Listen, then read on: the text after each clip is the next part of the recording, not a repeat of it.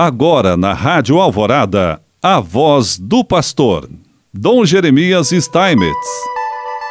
Prezado irmão, prezada irmã, mais uma vez nós aqui estamos e queremos te saudar, aproveitando a oportunidade para conversar com você, estar com você, refletindo um pouquinho. Esses dias estamos refletindo sobre a carta encíclica Fratelli Tutti do Papa Francisco sobre a fraternidade e a amizade social. No programa de ontem refletimos um pouquinho sobre as sombras de um mundo fechado em que várias questões que a gente vê em que o mundo parecia ter crescido e que o mundo parecia ter superado, parece que retornam.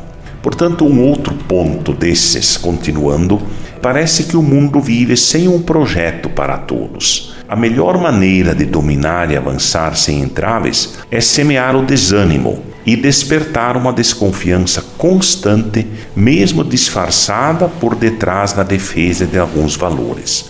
Usa-se hoje em muitos países o mecanismo político para exasperar, exacerbar e polarizar. Com várias modalidades, nega-se a outros o direito de existir e pensar, e para isso recorre-se à estratégia de ridicularizá-los, insinuar suspeitas sobre eles e reprimi-los. Desta forma, a política deixou de ser um debate saudável sobre projetos a longo prazo de todos e o bem comum, limitando-se a receitas efêmeras de marketing cujo recurso mais eficaz está na destruição do outro. Até parece né, que o Papa está falando sobre as fake news. Né?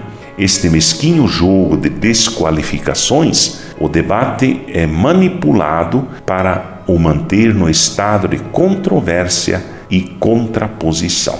Mas há uma outra questão que também o Papa levanta, que é justamente o descarte mundial partes da humanidade parecem sacrificáveis em benefício de uma seleção que favorece um setor humano digno de viver sem limites. No fundo, as pessoas já não são vistas como um valor primário a respeitar e tutelar, especialmente se são pobres ou deficientes, se ainda não servem como os nascituros ou se já não servem como os idosos. Tornamos-nos insensíveis a qualquer forma de desperdício, a começar pelo alimentar, que aparece entre os mais deploráveis. Por exemplo, a falta de filhos, que provoca um envelhecimento da população, juntamente com o abandono dos idosos numa dolorosa solidão, exprimem implicitamente que tudo acaba conosco, que só contam com os nossos interesses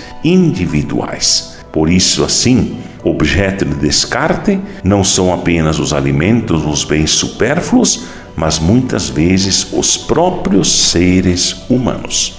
Ainda uma outra questão que o Papa diz que é exatamente uma dessas sombras é a questão dos direitos humanos não suficientemente universais. Muitas vezes constata-se que, de fato, os direitos humanos não são iguais para todos. O respeito desses direitos é condição preliminar para o próprio progresso econômico e social de um país. Quando a dignidade do homem é respeitada e os seus direitos são reconhecidos e garantidos, florescem também a criatividade e a audácia, podendo a pessoa humana explanar suas inúmeras iniciativas a favor do bem comum. Mas, Observando com atenção as nossas sociedades contemporâneas, deparamos com numerosas contradições que induzem a perguntarmos se deveras a igual dignidade de todos os seres humanos, solenemente proclamada há 70 anos, é reconhecida, respeitada, protegida e promovida em todas as circunstâncias.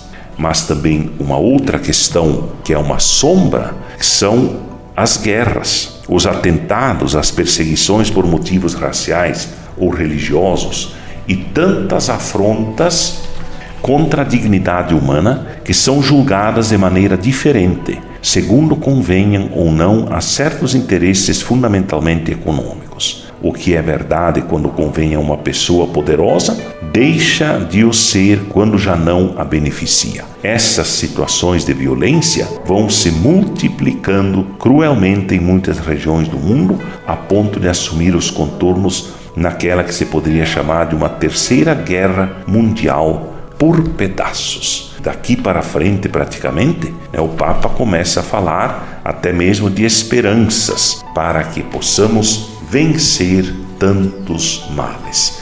E assim, certamente, o mundo será mais abençoado. Em nome do Pai, do Filho e do Espírito Santo. Amém.